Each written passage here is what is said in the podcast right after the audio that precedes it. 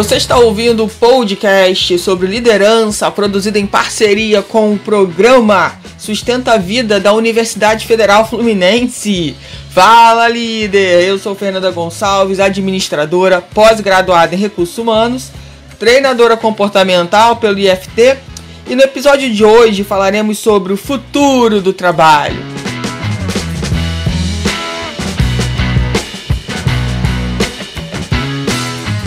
Nada melhor do que a gente falar no início do ano sobre esse assunto. Eu trouxe esse assunto porque eu acabei recebendo a matéria, né, parte da matéria da Isis Borges, que é colunista da Você RH, e, e ela tá falando sobre o futuro do trabalho. Então, eu não li a matéria na íntegra, mas eu achei muito interessante o que eu já recebi de forma gratuita e eu quero trazer isso aqui para vocês porque eu acho que é importante a gente estar no presente, mas com o olho no futuro, né?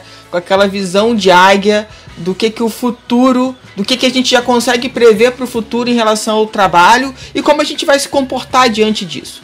Portanto, eu vou fazer o seguinte, tá? Ah, esqueci de perguntar e de falar né, se vocês estão bem. E eu espero que vocês estejam muito bem. Espero que e desejo que esse ano seja um ano incrível para vocês. Mas o ano só vai ser incrível se vocês fizerem com que ele seja incrível, né? Não vai cair nada do céu. Então, bora fazer isso acontecer na vida de vocês, manifestar o melhor ano da vida de vocês. Bom, e aí, o que, que a Isis fala? Né? E antes do, de falar do, um pouco do que eu vi que a Isis colocou é, no que eu tive acesso, eu quero dizer para vocês então o seguinte: eu vou fazer é, dois podcasts, tá? Vai ser então parte 1 e parte 2. E vocês vão entender por quê. Primeiro, para não ficar muito longo. Segundo, porque acho importante a gente pensar nas seis questões que ela traz aqui mais importantes e depois no próximo podcast a gente vai ver o restante dessas outras seis questões que no final dão 12 aí para a gente poder falar melhor sobre isso. Então vamos lá, o que, que aconteceu, o que, que essa matéria traz? A Isis diz o seguinte: recentemente acompanhei a apuração de um estudo que se propôs a avaliar os diferentes graus de concordância das pessoas em relação a assuntos que permeiam o futuro do trabalho e como gestores podem tomar decisões mais estratégicas em meio a tantas incertezas. Né? Então, quem não quer né, já ter é, uma ideia do que, que vai acontecer, já que a gente vive né, num mundo realmente de muitas incertezas. Né? A certeza é a mudança. E ela diz o seguinte: a pesquisa considerou a opinião de 508 executivos de todo o país, avaliando 33 mudanças, preste atenção, 33 mudanças que vêm sendo apontadas como parâmetros do futuro do trabalho, agrupadas em quatro tópicos: natureza do trabalho, força do trabalho, execução do trabalho e educação do trabalho. Desses conjuntos de informações, ela resolveu destacar 12 que ela acredita que são muito úteis para as lideranças interessadas em se preparar para o futuro. Bom, volto a dizer, eu não li a matéria na íntegra. Eu, eu estou trazendo esses tópicos e eu quero falar sobre esses tópicos é, com relação a tudo que eu já vi e estou vendo também é, com relação às mudanças no trabalho, tá? Então eu gostei muito desses 12 desses 12 tópicos que ela trouxe. Nesse primeiro podcast, como eu já havia adiantado, eu vou destacar os seis primeiros e no próximo podcast eu vou destacar os outros seis que ficaram faltando. Então aqui a gente vai conversar sobre esses tópicos e eu vou passar para vocês o que eu acredito, né, que seja o desenvolvimento desses tópicos que ela trouxe. Vamos lá. Primeiro tópico aposentadoria está mais distante e será menos comum entre os trabalhadores. É, a gente já vem acompanhando né, a cada mudança de presidente novas regras né, para aposentadoria. E é claro que todo mundo já percebeu né, que a gente vai trabalhar muito mais para conseguir alcançar essa famosa aposentadoria da Previdência Social. Né? A, realidade antiga que a gente tinha era né, de uma quantidade de anos trabalhados. Então, se a pessoa começou a trabalhar cedo, ela se aposenta cedo. Mas isso não significa que ela deixa de trabalhar, né? Algumas pessoas deixam, outras continuam, aí vai da vontade, né, ou da necessidade de cada pessoa. Bom, e a gente vem acompanhando essas mudanças e a gente vê que a legislação vem sendo alterada e para cada alteração, né, a questão da idade é influenciada. Uh, e aí fica claro pra gente, né, que isso tá distante. Se a gente for pensar na aposentadoria da Previdência Social, isso tá distante. Então não adianta a gente ficar sofrendo ou ficar contando com isso, ok? E aí diz o seguinte: e será menos comum entre os trabalhadores. Então, o que eu acho também que esse trecho traz pra gente, esse tópico em específico traz pra gente é o seguinte: primeiro, a gente começar a pensar em outras formas de investimento para que a gente possa gozar de uma vida melhor, mesmo trabalhando. Então, sem ficar nessa aflição, ansiedade da aposentadoria. Quando ela chegar, chegou. E aí você aproveita. Mas não ficar sofrendo. Né? Nossa, cada vez que entra um presidente novo, muda Daqui a pouco eu vou me aposentar com 100 anos. Não é difícil isso acontecer, tá? Até porque nós estamos vivendo mais tempo. E aí, outra coisa importante que eu acho legal nisso é que a gente vai ter é, uma consciência tão ampla né, de que trabalho não é uma coisa ruim, de que trabalho não é uma obrigação, de que trabalhar simplesmente é trabalhar, sabe? É uma coisa normal. Você não está se obrigando a fazer nada. Você está fazendo aquilo com amor, com carinho.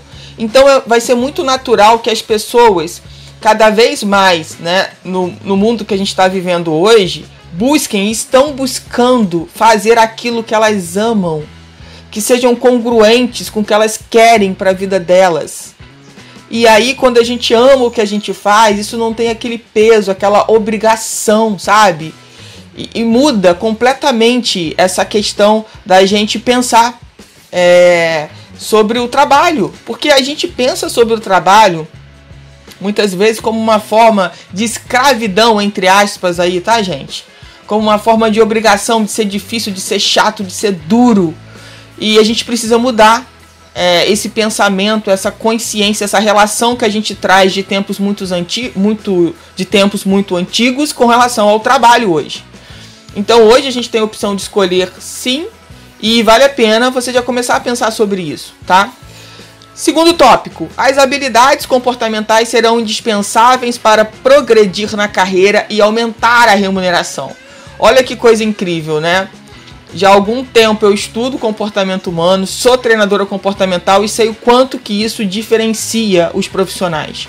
Quando a gente busca autoconhecimento, quando a gente desenvolve os nossos comportamentos, quando a gente entende que a gente precisa desenvolver os nossos comportamentos, a gente vai para um outro nível, né? A gente passa a se diferenciar de outras pessoas que não estão é, fazendo isso ou pensando sobre isso, tá? Então, com certeza, quando a gente traz uma nova habilidade, quando a gente desenvolve uma nova habilidade, a gente tem muita condição, sim, de aumentar a nossa remuneração, de ser diferente dos demais que atuam na mesma área que a gente. O terceiro tópico: o trabalho será marcado pela cooperação direta entre humanos e máquinas, né? Isso já faz parte, obviamente, do nosso dia a dia. Quanto tempo, né? A gente já usa, né? Ou obrigam, entre aspas, a gente a usar uma tecnologia, né? Então é importante a gente pensar sobre isso, que a gente tem que parar de ficar nessa briga de que, ah, eu tô muito velha para aprender isso. Ah, eu não nasci nessa geração de hoje que sabe tudo. OK, você vai ter só um pouco mais de trabalho para aprender, porque realmente, né? Quem nasceu nessa fase aí da tecnologia tem muito mais facilidade. A gente que nasceu décadas atrás aí vai ter que correr atrás desse prejuízo, mas não encarar isso como uma coisa ruim, entender que é uma parte do seu desenvolvimento, né? Querer buscar né, a tecnologia para estar tá mais próxima e para auxiliar a gente no que a gente precisa é, resolver, ser mais produtivo, enfim. Tem muita coisa boa para a gente aproveitar. Né? Eu tiraria, eu trocaria máquinas por tecnologia, que para mim faz mais sentido. Tópico 4. Os profissionais vão preferir trabalhar mais tempo remotamente a estar no escritório. Isso também a gente já consegue ver desde a pandemia, né? É, pessoas que quando a empresa chamou, né, para voltar a trabalhar de forma presencial integral dentro da empresa, né, muitos profissionais abriram mão disso e resolveram buscar outras empresas que davam opção, por exemplo, ou de trabalhar né, 100% remoto ou do trabalho híbrido. Né, que, o que, que é o trabalho híbrido? Alguns dias você está em casa e alguns dias você trabalha presencialmente. Então, isso é uma tendência. E as empresas precisam prestar atenção nessa tendência. Né? Brigar contra isso provavelmente vai ser. É, vai, vai com certeza perder bons profissionais. Então é pensar em quais são, obviamente, é, as funções, né, os cargos da sua empresa, onde as pessoas podem trabalhar remotamente, que não há né, prejuízo de produtividade, de resultado, e pensar como que você pode é, dar continuidade nisso no seu negócio, na sua empresa, tá? Para não perder bons profissionais. Isso é uma coisa que as empresas precisam pensar, porque as pessoas sim vão querer cada vez mais isso. Quinto tópico: a possibilidade de atuar a partir de qualquer localidade terá relevância no aceite de uma proposta de emprego, que tem muito a ver com o tópico de cima, na minha opinião. Então, é, quando você pode estar em qualquer lugar né, do mundo e continuar trabalhando, isso te dá mais liberdade. Então, se eu tenho um emprego, um trabalho, enfim, onde não interessa onde eu estou, o que interessa é o que eu estou entregando, né? Isso dá é, para o colaborador, por exemplo, mais liberdade de, por exemplo, ir viajar e passar uma semana, não sei, em algum outro lugar que ele deseja, né? Meio que misturar aquela coisa do trabalho com é, umas férias, por exemplo, né? Então ele vai para um lugar que ele gosta, por exemplo, é, passa um tempo ali, trabalha durante o dia ou a carga horária que ele tem que fazer, enfim, e o resto do tempo ele vai aproveitar o que tem de legal naquela cidade, da onde ele está. Então é um exemplo para a gente pensar das possibilidades né, que o trabalho remoto traz é, de legal para a vida do, do colaborador, desde que, obviamente, ele né, seja um colaborador empenhado em entregar resultado. Né? Volto a dizer, a questão do remoto e do híbrido não é para qualquer função e não é para qualquer pessoa. Existem pessoas que precisam estar lá presencialmente todos os dias e funções que exigem é, esse tipo de modelo de contrato. Mas existem outras funções e pessoas que se adaptam bem a esse modelo remoto ou híbrido, tá? Aí a, cabe às empresas, né, junto com seus RHs aqui, aí fazerem né, uma análise do que é possível é, trazer para esse contexto. É, e o sexto e último desse podcast é o engajamento dos profissionais será o maior desafio das empresas. Então, eu sempre vi o engajamento das pessoas como o maior desafio das empresas. Né? Como manter as pessoas engajadas, motivadas, querendo produzir, querendo entregar. E vejo também que boa parte dessa falta de engajamento também vem da, do colaborador é, não estar, vou dizer assim, consciente do que ele quer de fato com relação ao trabalho. É, quando a gente tem a consciência de que a gente pode escolher onde a gente quer trabalhar, com que a gente quer trabalhar, com quem a gente quer trabalhar, é, a nossa relação com o trabalho muda. Né? E provavelmente quando você vai buscando esse caminho, você se torna uma pessoa com certeza muito mais engajada. Quando você faz as escolhas conscientes. Porque eu sei que tem muita gente que está no trabalho, mas de forma inconsciente. Ah, tem, é, eu tenho visto também muitas revistas né, de gestão falando sobre é, o que eu chamo de os walking deads do trabalho. Né? As pessoas estão ali, mas não estão, sabe? Elas estão ali de corpo, mas elas não estão produzindo nada, não estão trazendo criatividade, não estão engajando, não estão trazendo resultado, mas elas estão ali é, meio que por obrigação cumprindo um protocolo de contrato, sabe? E chegou o momento de que a gente não precisa viver isso. Mas para isso precisa tanto, né, da empresa ter um olhar diferenciado para isso e ver aonde ela pode também melhorar essa relação de trabalho para engajar mais os seus colaboradores e olhar quem realmente não está dentro desse contexto da empresa, onde não adianta que nada que a empresa fizer engaja, né? Aquela pessoa está perdida ali. Então as pessoas também precisam se preocupar, os profissionais, né, em buscar é, de fato que eles, com que eles amam trabalhar. Isso é muito importante. Isso já muda bastante né, o percentual de engajamento quando você está fazendo algo que você ama. O nível é outro, gente. E isso é muito legal. Então, é, tá aí os seis tópicos, tá? Achei muito relevante isso tudo que a Isis colocou, por isso eu tô aqui divulgando para vocês. É, o próximo podcast eu vou falar dos últimos seis tópicos, né? Que ela acredita também que é importante. Espero que você curta bastante. É, aproveito para te convidar para me seguir no meu Instagram, eu ponto Fernanda Gonçalves, me chama no direct, fala o que, que você achou disso, se você concorda não concorda, não tem problema, vamos conversar sobre o assunto. Quem quiser também conhecer um pouco mais do meu trabalho, pode me achar lá no fernandagonçalves.com. E espero que esse podcast tenha trazido bastante consciência, né? Desse, desse futuro que já está tão próximo, né? Que está tão perto da gente que tem alguns tópicos aí que a gente já está vivenciando.